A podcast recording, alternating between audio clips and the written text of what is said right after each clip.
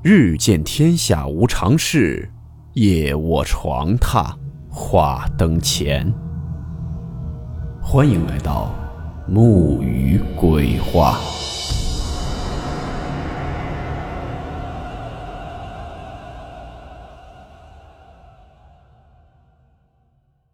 大家好，我是木鱼。今天的故事来自网友安喜县县尉和日月神话投稿。故事名称：头灶。温馨提示：本故事含有未经证实的内容和变化知识，部分内容超出普遍认知。如感到太过冲击自己的主观认知，请大家当做故事，理性收听。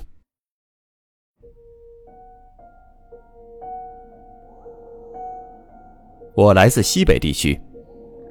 头灶是我老家的一种说法，我不知道别的地方有没有这么称呼的。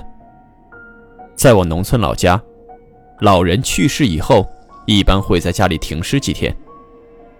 下葬的前一晚，会将厨房布置一番，等老人灵魂来投灶。这所谓的布置，就是在灶台、灶沿以及厨房的地上撒一层薄薄的草木灰，准备两只碗。其中一只在碗里盛半碗水，碗沿搭一根香，香上边再铺一张黄纸。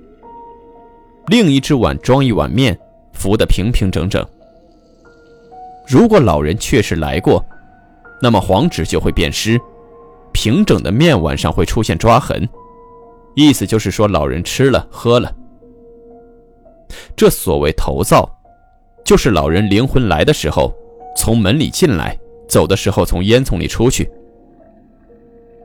二零一三年农历五月十二，那年我上高一，我爷爷以八十一岁高龄辞世。我爷爷有五个儿子，每人轮流照看我爷爷奶奶一个月。去世的时候，正好接在我家了。入殓前一晚，按照传统，我们家厨房、大伯家厨房。以及我爷爷奶奶年轻时候住的老院都进行了布置。这一晚很平静。第二天一大早，跟着姑姑、婶婶、伯伯一起去看头灶。我们家厨房没有任何印记，还是前一晚的样子。由于好奇加上紧张的气氛烘托，当没看到时，还有点略显失望。接着我们又去了大伯家里，推开厨房门。那草木灰上有一条清晰的、类似于铁链的印记，让我毛骨悚然。按照当时流传的说法，老人去世以后，投灶的时候，如果草木灰上的是铁链印记，那么老人去了阴曹地府就不会受什么罪；而如果是麻绳印记的话，老人是重罪，要受很多苦。灶台上的两只碗没有变化。这种铁链印记是很细小的，每个扣大概长有五毫米，而且是两条铁链并行，很整齐。我想过会不会是什么虫子啊，或者老鼠爪印呢？可是这在我们那边几乎是必然事件，老人死后就是要来投灶的，都会留下印记。在这之前我只是听说过，然而这次亲眼所见，让我建立了一个认知。也许这个世界上存在灵魂。以上呢，便是我们这里的头灶现象，也是没有办法给出合理的解释，也不知道其他地方有没有这类的习俗。第二个故事来自日月神话投稿，以下做第一人称讲述。我老家在重庆一个偏远的小乡村，离县城呢大概有二十公里左右。在那个小乡村，记录了我童年和少年成长的所有点点滴滴。直到我大学毕业后，由于工作关系，回老家的时间很少，每年呢也就只有短短的几天。我本是接受现代教育的，本应该是一个无神论者，但二十几年来，一直出现在我心里的记忆，依然是那么的清晰。因为我老家是农村，我们那里的房子基本上都是以四合院为主。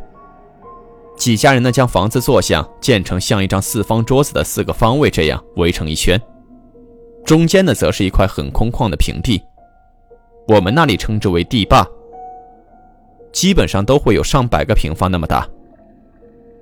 几家人的房子呢，大门方向都会朝向这块地坝。这地坝呢，一般都会用那些石匠打磨的很平整的大石块，像铺地砖一样铺得很平整，不长杂草。平时呢，方便人们走路、太阳天晒粮食等用途。只在其中一边留下很大一个缺口，不用建房，用作几家人共同的出口，方便人们外出或是外面的人进来。在我很小的时候，也就是八几年，那个时候我们还很穷。虽然拉上了电灯，但是那个时候经常缺电停电，一个月能点上十来天电就已经很不错了。那个时候晚上的照明主要还是以煤油灯和装电池的手电筒为主，所以一到晚上有月亮或是天气不冷的时候，四合院的人们都喜欢从房间里出来，到地坝里聚集在一块聊天这样人们不在房间里，也用不着点煤油灯，可以省油省钱。而且男女老少聚集在一块坐着聊天，也其乐融融的。在我五六岁那年夏天，天空月亮很大，我们都吃过晚饭，聚集在堤坝上听那些大人聊天。我爸妈呢也在外面堤坝那里。房间里没有点灯，也没有点煤油灯。听着听着呢，我突然觉得有点口渴了，就独自摸黑从大门进去客厅。啊，我们那里叫做堂屋。进去后再转弯摸黑打开厨房的门，刚打开，我一只脚提起，还未跨进门槛，一件非常奇怪的事情发生了。我看到一个全身白色的老太太正背对着我，大概就三四米远的距离。她正拿着水瓢在水缸里舀水喝，她的衣服。以及他拿水瓢在弯着腰从水缸里舀水，再端起来喝，一连贯的动作我都看得清清楚楚。我立马喊他大姑婆，因为从她穿着和背影，我已经认出了是她。我和我姐从小都是她带大的，我们很小的时候经常在她家玩，所以我不可能会认错。而当时在我的脑海里还没有鬼神什么的这种概念。我就连着叫了她好几声。我爸妈在外面地坝上听到我在叫大姑婆，都吓坏了，全都拼命的跑进来看到底是怎么回事。当他们拿着手电筒跑进来后，白影消失了。我甚至没有看清楚是怎么消失的，是从哪个方向消失的。我爸妈就急切的问我叫大姑婆做什么？她都死了一年多了。我告诉他们，我看到大姑婆了，她刚才在水缸里舀水喝呢。他们不相信，一直认为我是在乱说。可事实上，我是真看见她的存在的，浑身上下都是白色的，只是看不到面部，因为她头上缠着白布帕和白帽，但大致轮廓是分明的，都是白色的。另外一件离奇的事情。在我上中学的时候，因为离县城的比较远，所以平时都是在学校住校住读，只有周末和节假日才回家。那年我上高一，国庆放假回家，在傍晚的时候，天刚黑，就我妈、我姐和我在家。那时呢，我妈和我姐在厨房做饭，而我则站在堂屋和连接厨房的门口那里看他们做饭。堂屋的灯是关着的。因为要省电嘛。不过可以借着从厨房透过去的光，也可以看到堂屋里的情况。国庆时的天气还是有些炎热，我们堂屋的大门还是敞开着的。我站在堂屋连接厨房门口那里，有时呢也会侧过头去看堂屋及大门口，方便看有没有人进来。就在我还和我妈他们说着话的时候，在无意间侧头看堂屋及大门口时，这一看把我吓得全身发软，脸色苍白，正准备喊：“二伯父来了。”可是我嘴巴张开喊出了前面三个字，却怎么也喊不出来了这两个字。因为此时我看到我的二伯父，披头散发着，就像女孩子的头发那么长，一直披到肩上。他一下从大门外脚不沾地的飘进来，一直朝着我站立的位置来了。当时我吓得除了一种无法抗拒的惊恐外，已没有任何感觉，僵立在了那里。我妈很奇怪我在叫二伯父，怎么还不见他人呢？就问我。我没有说话。我妈就过来拍了我手一下，问我怎么了。我这才醒悟过来。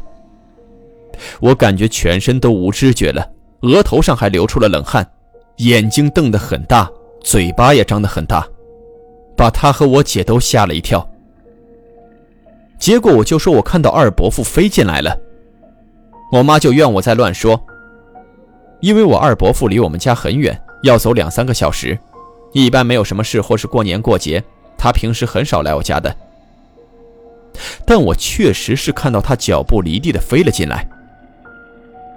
不过在吃晚饭的时候，我妈告诉我，二伯父已在大病中。国庆过完我就回学校了，待到放寒假，我二伯父因病去世。这两件事是我亲身遇到的，直到现在为止，我都没有忘记，也无法解释。